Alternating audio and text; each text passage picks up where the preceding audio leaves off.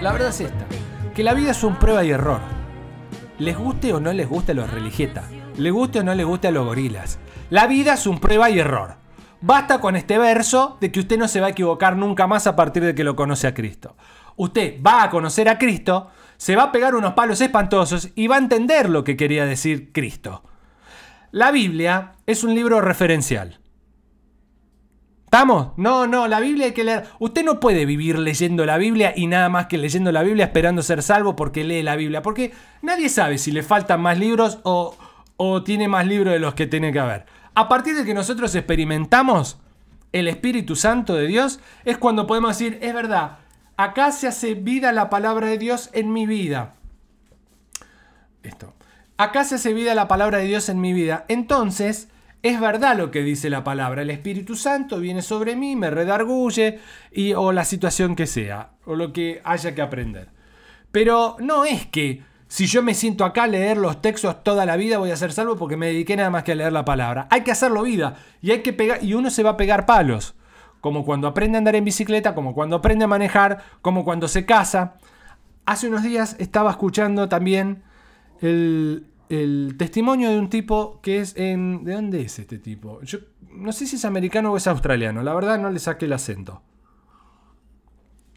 Y fue pastor durante muchísimos años. Él viene. Los padres son los fundadores del movimiento de eh, la escuela en casa. Eh, ¿Cómo se llama? Homeschooling. El sistema de homeschooling. De estudiar en casa. Para que el sistema de este mundo no les queme la cabeza, porque el sistema de este mundo te enseña mentiras y bueno. Entre otras cosas, te enseña mentiras, pero te enseña cosas que también son reales. Y, y esa cosa de abstraernos de la realidad como nosotros ya somos cristianos y no tenemos que vivir más en este lugar porque somos especiales. Como ya está. Entonces, la cosa es que el tipo dice, mira, yo fui homeschooling toda la vida, iba a los servicios de mi mamá y mi papá, creció, creció el servicio, creció. Me nombraron pastor de jóvenes, pastor, a los 20 años quise escribir un libro y escribí un libro que fue un bestseller, o sea, uno de los libros que más se vendió, que hablaba acerca del matrimonio en el cristianismo. Cómo debía ser el matrimonio en el cristianismo y el noviazgo y cómo debía llegar uno. El periodista le pregunta a este pastor, ¿cuándo te diste el primer beso? La noche de bodas. 17 años después, después de ser pastor y quemarle la cabeza a la gente, dijo, no va más esto. La verdad, no va más. ¿Cómo terminó? El homeschooling es un verso, no viví nunca la verdad de Cristo, no entendí, se terminó separando de la mujer, ahora no sé en qué andará.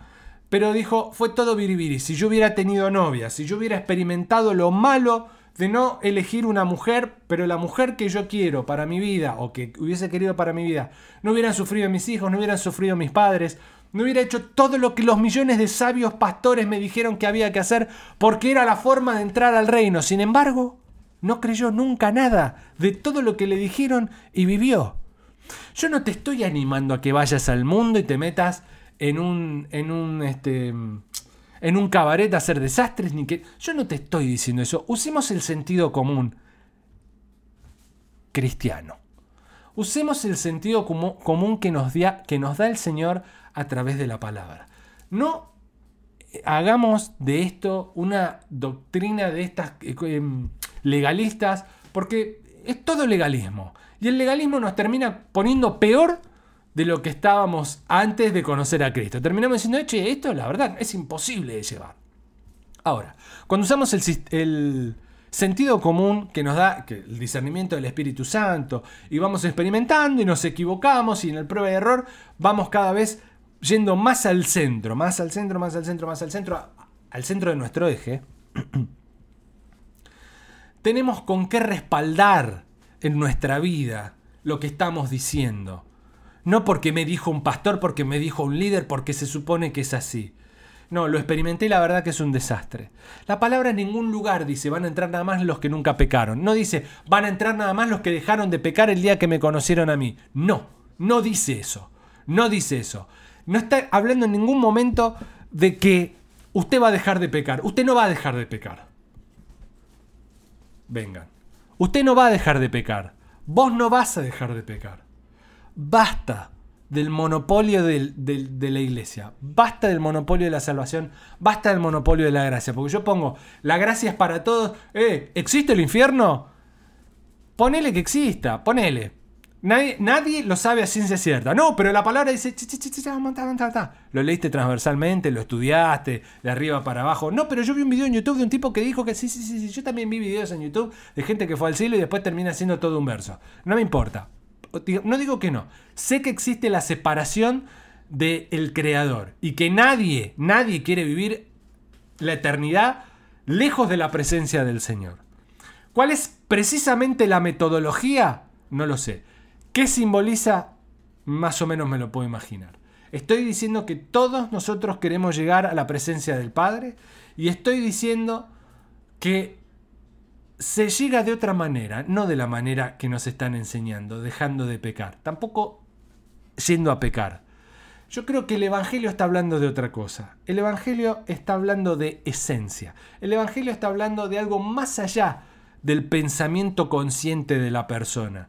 El Jesús no condenó a nadie. Juan, viste que se paran sobre Juan 3.16, Juan 3.17 todo el tiempo. Bueno, sobre Juan 3.16 y Juan 3.17 vamos a pararnos bien. Porque de tal manera amó Dios al mundo. No a los santos inmaculados que no hicieron ninguna y que hicieron todo lo que el pastor Rudy Gracia dijo. Uy, perdón. Perdón, perdón, perdón. De ese. O, o el pastor X dijo. No, no. Vino a buscar lo perdido, lo vil, lo que estaba extraviado, lo que no servía para nada. Eso somos nosotros, muchachos. Eso somos vos y yo. Porque tampoco, 3.17 dice que tampoco vino a condenar a este mundo. No nos vino a condenar. Ahora, yo sé que vas a decir, no, bueno, entonces sigo mi vida normalmente. Y no, si me decís eso no lo estás entendiendo. Tiene que ver con una cuestión de esencia. Mucha gente me dice, pero ¿viste el Sermón del Monte? El Sermón del Monte está lleno de referencias que dice, muchachos, está todo mal, ustedes están todos mal, piensan todos mal. Y si no fuera por esta gracia maravillosa y escandalosa, como dice Picone, Ninguno podría entrar al cielo. Cuando fueron a apedrear a la mujer adúltera, hizo una raya en el piso con el dedo así, dijo, a ver quién va a tirar la primera piedra. No pudo nadie tirar una piedra, o nadie pudo tirar una piedra. Y no le dijo a la tipa, bueno, a partir de ahora, le dijo, andá y no peques más. ¿Y qué quiso decir cuando dijo no peques más? Que no, que no vaya a ser más lío. La mujer iba a seguir pecando, no importa el encuentro que haya tenido. Cambió el pecado. Su existencia era pecaminosa. No dejó de pecar. Le dijo, poné tu cabeza, a partir de ahora vas a entender la verdad, entendés la salvación y vas a poner tu mirada en mí. Estás hablando de otra cosa. No, el que persevere hasta el final. Nosotros vamos a perseverar hasta el final, pero no es un dejar de, de cometer pecados conscientemente. Es, es un fluir de adentro para afuera. ¿Entendés? Los ríos, de- el río de agua viva, los, los ríos de agua viva que fluyen dentro nuestro, es otra cosa. No hay condenación para los que en Cristo Jesús están. Budín, que venga alguno de estos este, monopolizadores del Evangelio y me lo explique bien. No pueden, no lo pueden sostener. Y después vienen otros diciéndome, te falta conocimiento. Ok. Sí, mucho conocimiento de un millón de cosas. No sabes la cantidad de libros que se pueden escribir de todo lo que no sé en la vida. Es más, muy pocos se pueden escribir de lo que sé. Muy pocos. Te diría que no sé si uno. Pero... em, hay un punto. Hay un punto, muchachos, que era... me desvié un poco, pero es lo que yo quería decir al principio. Hay un punto. Que vos no podés estudiar sobre lo estudiado y lo estudiado. Porque los únicos que se salvan entonces son los eruditos. ¿Entendés? Y entonces vamos a cursos de megacapacitación, recontracapacitación, super, hiper, mega capacitación y estudiar la, tri- tri- la trilogía de los evangelios. ¿Qué quiso decir Pablo cuando en realidad se ató los cordones de la sandalia con la mano derecha? Porque ahí hay un mensaje poderosísimo y que no puede quedar excluido del aprendizaje de la salvación. ¡Pará! No, no es así. No es así. O sea, no empecemos a inventar sobre lo que no existe. No inventemos sobre lo que no existe. No inventemos. Hay algo donde... ya está, es esto. Y después tenemos que experimentar. Y después tenemos que experimentar nosotros al Espíritu Santo. LL andaba, anda a los tiros con los cursos para líderes. ¿Y quién puede entrar y quién no puede entrar al curso para líder? Porque él decide a ver quién es líder y quién no es. Pará, ¿quién te conoce? Paremos con los cursos de liderazgo. Hay un curso, así una onda que hagamos, aprendamos, tengamos una orientación, pero no podemos estar toda la vida mega recontra estudiar. Hay que estudiar. Por ejemplo, ahora, digo, los curiosos vamos más allá y queremos aprender la caída del hombre, queremos aprender eh, eh, qué es real y qué no es real, qué es simbólico y qué es literal, pero hay un punto, hay un punto que no te da la vida, porque si no ya empieza a ser biribiri. Estudiar sobre lo estudiado, lo recontra estudiado, lo mega estudiado. ¿Para, ¿Para qué? Para darte cuenta que en realidad hace una semana lo entendías de una manera y no lo podés entender de la misma manera ahora. Entonces hace una semana estabas equivocado. Entonces hace una semana no eras salvo porque tenías todos los conceptos mezclados. No, come on, bro. Come on. Eh, confía en el Señor con todo tu corazón y no, te guíes, y no te guíes por tu propio entendimiento. Eso es básico, suficiente. No hay que meterle tanta, tanta cosa al asunto. Hay que meterle cabeza, vamos a meterle cabeza, pero vamos a meterle lo justo y necesario, porque también está la experiencia, está la vida, está el vivir, está el experimentar. Está el que paren de enseñarnos, está el que paren de hacer negocio con nosotros, está el que paren todos los domingos con un mensaje nuevo. O sea, no puedes asimilar una hora y media de mensaje a una hora de mensaje el domingo, ya el otro domingo tenés otro mensaje. La semana pasada me hablan de salvación, esta semana que viene me hablan de la sobreabundancia. Después la otra semana me van a hablar de que tengo que ser bueno y llenar la iglesia. Pero pará, no me dan los tiempos. No me dan... Ah, perdón. No me dan los tiempos para para aprender, implementar y ya estamos aprendiendo de vuelta. Entonces, ¿de qué sirve? Busca a Dios en tu casa, buscalo en lo íntimo, buscalo de adentro para afuera, que es realmente lo que nos exhorta en la palabra el Señor. Lee los evangelios. Nos está diciendo todo el tiempo, el que hace las cosas de, de mi Padre que está en el cielo, ese es mi hermano. El que piensa, el que es sincero consigo mismo y conmigo, ese es el que me sigue a mí. No el que está haciendo giladas y se pone caretas y el que actúa y el que habla y el que escucha. Muchachos, busquémoslo de verdad. Em, me perdí en toda la rosca porque me voy, voy prendo la moto y arranco. Pero em, eh, no, quiero, no quiero que me escriban más los monopolizadores de la verdad. No me escriban más. Yo sé que está lleno. No me escriban más los monopolizadores de la verdad. No me interesa escucharlos. Esto es otra cosa. Esto es otra cosa. En un momento hablaba con Georgina y le decía, pero pero escúchame, ¿cómo es esto? Sacó Georgina el libro profético, escúchame. Salame, ¡pum! Puso ahí, escrito. 2010, 2011, 2014, 2013, qué sé yo, tiene anotadas cosas desde, desde que el mundo es mundo, no sé cómo hace. Y me dice, lee acá, nuevo movimiento de cambio, distinto, otra cosa, no es lo mismo, va por otro lado. Eh, van a conocer gente, va a ser así. ¿Entendés? Un millón de cosas. Entonces, claro, yo digo, si tomo como referencia los líderes estos que hay acá hace 4.500 años hablando de lo mismo, haciendo sus negocios y sus no negocios también. Estos que hablan de lo mismo y que, viste, el Evangelio se trata de hablar y de hablar y de hablar y nada más que hablar y a veces dar unas bolsas de comida y nada más, pero nosotros somos buena gente. Bueno, no tengo cabida ahí. Tampoco la busco. Realmente, entonces digo, pero si yo no estoy buscando cabida ahí. Yo nunca busqué, les se lo dije un millón de veces, nunca busqué un lugar en la iglesia, crecer en un ministerio. Un día sabía que esto iba a venir en algún momento y llegó. Y yo no busco crecer dentro de esto. Eh, sigo... Escucha. Uno me escribió, wannabe pastor, wannabe vos que querés llegar lejos predicando. No, no, no, no, no, no, no, no. Te cuento algo. Yo de joven, de muchachín de 19 años, yo quería ser muy famoso, muy famoso. Realmente era algo que no me importaba la plata, no quería plata, yo quería ser muy famoso para tener muchas novias, cantando. Yo quería ser cantante, no predicador de la palabra ni hablador. No, no, Después se me pasó, nunca más, que se, me, aburrí y dije, no, con mi carácter no me banco a nadie, no me banco a la gente.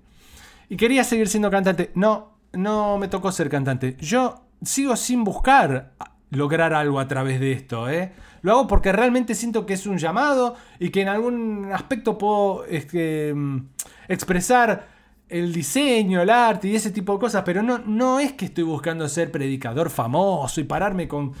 Me muero, me muero.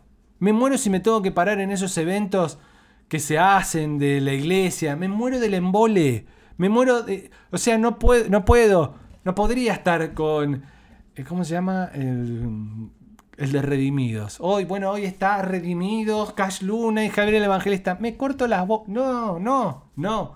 No es mi lugar. No me interesa. Realmente no me interesa. Entonces, a los monopolizadores del evangelio les digo, no, no, no, no me digan esas cosas, porque realmente no me interesa, no lo estoy buscando. Yo sé que ustedes sí lo están buscando. Los grandes varones del evangelio. Los grandes varones del evangelio nacen, nacen las payasadas que hacen ustedes. No las hacen. Hacen otras cosas, laburan de verdad. Wally es un hombre del evangelio. Dachi es un hombre del evangelio. Dachi Pachi.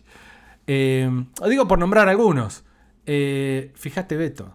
Fíjate, Beto, las islas que se guarda, Beto, que no te las cuenta. ¿eh? El otro día te tiró la del, la, de, mm, la del Vaticano.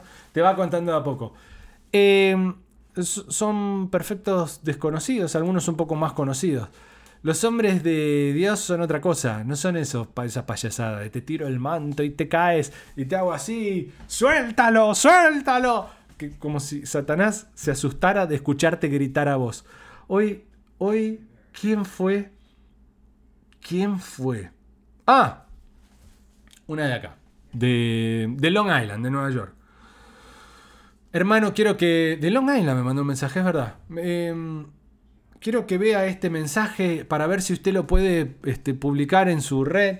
Ok, lo veo, ¿no? En un canal de YouTube. Aburrido. Bueno. Hablando de calamidad y la calamidad y dale con la calamidad. Y sale calamidad para la mesa 4. Y calamidad para, para Argentina y calamidad para... Está afloja con la calamidad. La vida es una calamidad. Dale, dale. No, que ahora se viene la hora de la bestia y la marca del no sé qué y el no sé. Basta. Basta con la calamidad. Terminala. El gran varón de Dios con un lenguaje arcaico, pedorro, que no quería decir nada. No me digas varón de Dios, no me digas nada. No me digas nada. Basta con la calamidad, basta con los profetas. Basta, si no tienen nada bueno para sumar, eso, eso, eso no es gente de Dios. La gente de Dios da ánimo. Yo exhorto a través de la profecía que la... Dale con la calamidad y la marca de la bestia. Está con la marca de la bestia. No tomes sopa que te hace mal. Y no sé qué huevada. Así que, este, los hombres de Dios somos... Mirá, ya me metí ahí. Somos... em, anónimos. Somos anónimos. No, no, no. Somos... Está lleno de gente de Dios anónima. No hay que pararse, tirar mantos, hablar difícil con palabras. Porque en los tiempos postreros, no sea boludo, no digas los tiempos postreros. A tu mamá no le decís, en los tiempos postreros iremos al supermercado. No sea gil. No sea gil. Basta. Habla bien. Hablemos bien. Este, entonces, sí, profetizan, sí, Cande. Profetizan, me profetizan giladas. Yo no los quiero escuchar, no quiero, no me interesa. No me interesa. Este, no les creo. Yo eh, prefiero hablar con el Señor yo, no que vengan y me digan, ¿quiénes son? O sea, no necesito la bruja o el brujo, no lo necesito, realmente no lo necesito, y ustedes tampoco. ¿Qué haces, Bruno? Te saludo, para que no digas que no te saludo. Este. Así que es eso, no es pararse en escenarios, es, es la actitud la que te convierte en un hombre, es él, pero la actitud es la que te convierte en, en un hombre de Dios.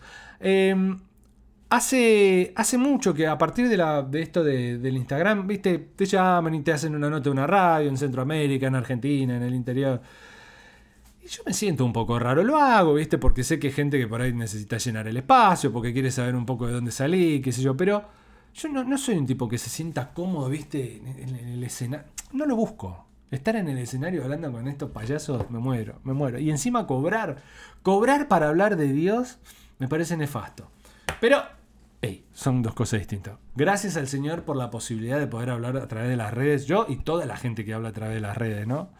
Que no hay necesidad de ir a un lugar a congregarse y no hay necesidad de pagar y no hay necesidad de nada. Estamos y estamos. Y se acabó. Bien a lo iglesia primitiva, que es contemporánea, que es activa, que está más viva que nunca. Siempre estuvo más viva que nunca.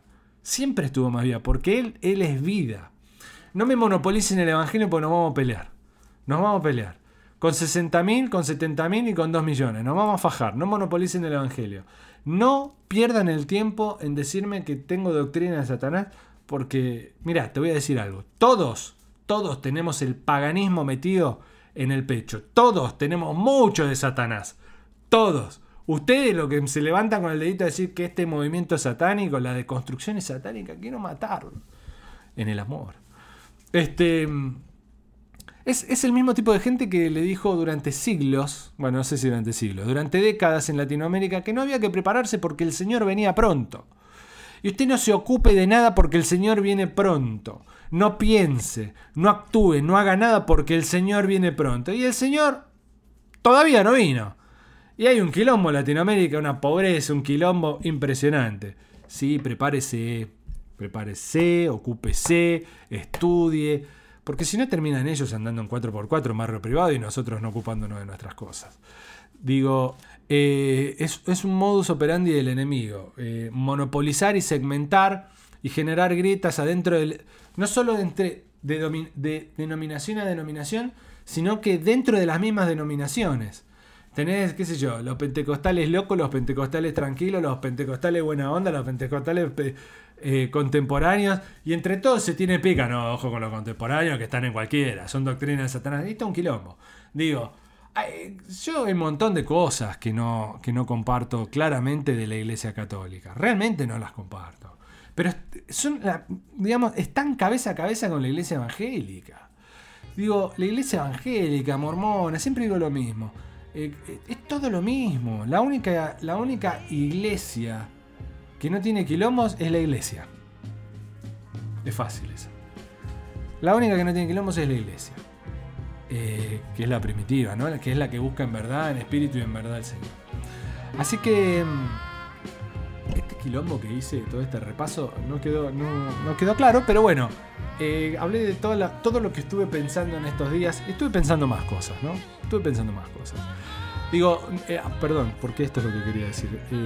No me monopolicen la gracia. Porque la gracia está para cubrir todos los baches que, nuestra, que la cabeza eh, no nos da para entender. Y son muchos los baches. Es más, es el abismo que hay entre el hombre y Dios y el Padre. Eso es la gracia. Basta de que usted tiene que hacer lo que yo digo para llegar a la gracia. Oh, no, hermano, no. Eso es filosofía y tal. Aflojale, aflojale. Aquellos que son del Señor van a llegar al Señor, vamos a llegar al Señor, portándonos bien o portándonos mal. Sorry, eso es así. Esto es inapelable. ¿Te dolió? Los que somos del Señor vamos a llegar al Señor más allá de cómo nos portemos. Y pero la palabra dice que van a entrar cagando. Vamos a entrar cagando. Algunos van a entrar cagando. Sí, así no va. Apretado. Vamos a entrar así. Pero vamos a llegar. La onda es llegar. Entonces basta de monopolizarme. No le den bola a nadie, ni a mí. den bola. No me den bola a mí tampoco. No le den bola a nadie. Busquen ustedes. Estudien ustedes.